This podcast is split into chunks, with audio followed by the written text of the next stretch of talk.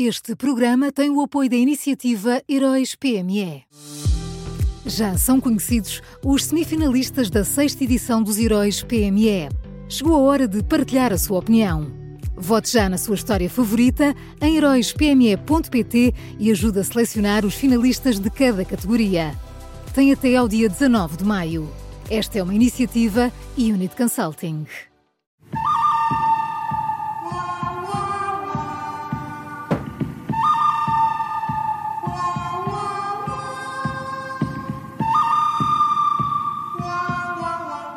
Este é o som do bom, mau e o vilão da Rádio Observador, sempre com Miguel Pinheiro. Olá, Miguel, bom dia. Bom dia. Bom dia, boa semana. Quem é o bom nesta segunda-feira, Miguel? Ora, o bom desta segunda é Luís Montenegro. Uh, ontem foi a formalização da nova Aliança Democrática uh, e, e, a coligação fez quase tudo bem. Uh, primeiro, e mais importante, acertou no tema que escolheu para atacar o PS. A saúde é o problema mais visível do país neste momento. Os próprios socialistas, entre eles António Costa e Pedro Nuno Santos, reconheceram neste fim de semana que há muitos problemas no SNS e, além disso, esta é uma das áreas onde as diferenças entre esquerda e direita são mais visíveis, por exemplo, com as PPP eh, na saúde, e, portanto, vai ser relativamente fácil ter um programa alternativo. Uh, depois a AD na escolha dos independentes. No palco teve Miguel Guimarães, que, como ex-bastonário da Ordem dos Médicos, dá credibilidade às propostas que a coligação venha a apresentar nesta área, e na plateia teve Rui Moreira, que mobiliza muitos, muitos votos uh, no Porto. E finalmente a AD acertou na, na divisão de tarefas. Uh, Nuno Melo atacou o PS e falou de temas que preocupam os eleitores da direita, enquanto Luís Montenegro concentrou-se no futuro e falou para os eleitores de centro que votaram no PS nas últimas eleições. Uh, só falta o Montenegro explicar, com propostas concretas, o que é que quer fazer, por exemplo, lá está, na saúde, nós estamos há apenas dois meses das eleições e, e já não basta falar, convém convém apresentar algumas propostas.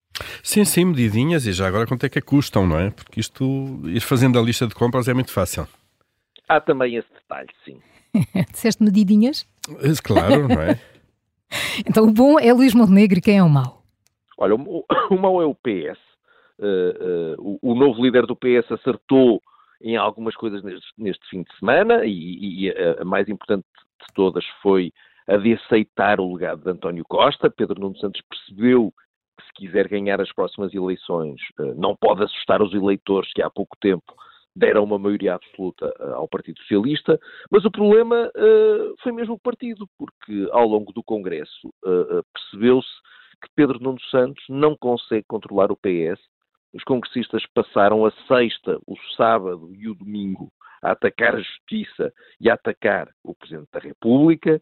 os militantes praticamente só se levantavam da cadeira quando alguém discursava para dizer que eles estão a tentar derrubar o PS derrotar o PS ou acabar com o PS.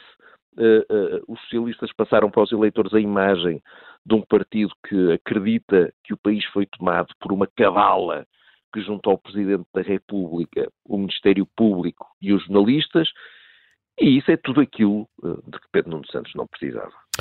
Pois, se bem que também podemos pensar que pode ter havido uma divisão de tarefas entre polícia boa e polícia mau, não sei. Olha, mas neste caso, no caso da AD, a divisão de tarefas funcionou. Aqui não parece, porque ver aquela. Ver, ver, aquel, aquelas cabeças conspiracionistas. Foi muito orgânico, não é? É, é, aquilo deve ter assustado muita gente. Hum. Miguel, só fica a faltar o vilão. Olha, o vilão são os comboios. Uh, Pedro Nuno Santos gosta de se gabar daquilo que fez na ferrovia, e isso aconteceu outra vez neste fim de semana. Mas o problema é quando depois vamos olhar para a realidade. Eh, e a realidade é que há cada vez mais cancelamentos de viagens, e, e, a realidade é que os comboios que realmente acabam por circular estão cada vez mais atrasados. Uh, os números são de hoje e são da Autoridade da Mobilidade e dos Transportes, que nos diz isto. Diz que nos comboios urbanos de Lisboa o número de composições suprimidas em 2022 mais do que duplicou quando comparado com 2021 e que, em comparação com 2019, houve 15 vezes mais com posições anuladas. E depois, em relação à pontualidade, entre 2019 e 2022 houve um agravamento em praticamente todos os serviços, diz, diz, diz, a Autoridade da Mobilidade e dos Transportes. E depois a tudo isto é preciso somar uh, aquelas notícias de sempre. Esta semana há uma nova greve que vai afetar a circulação dos comboios na terça, na quarta e na quinta. E pronto, a nossa vida é assim. Eh, acho que eu em desuso nos últimos tempos a expressão país real, não é? Porque há sempre o terreno e depois há os discursos políticos. É, mas convém ir ao país real de vez em quando. Vamos então ao resumo. O bom desta segunda-feira é Luís Montenegro, o mau é o PS e o vilão são os comboios. Foram estas as escolhas do Miguel Pinheiro nas manhãs 360 e que também pode ouvir em podcast.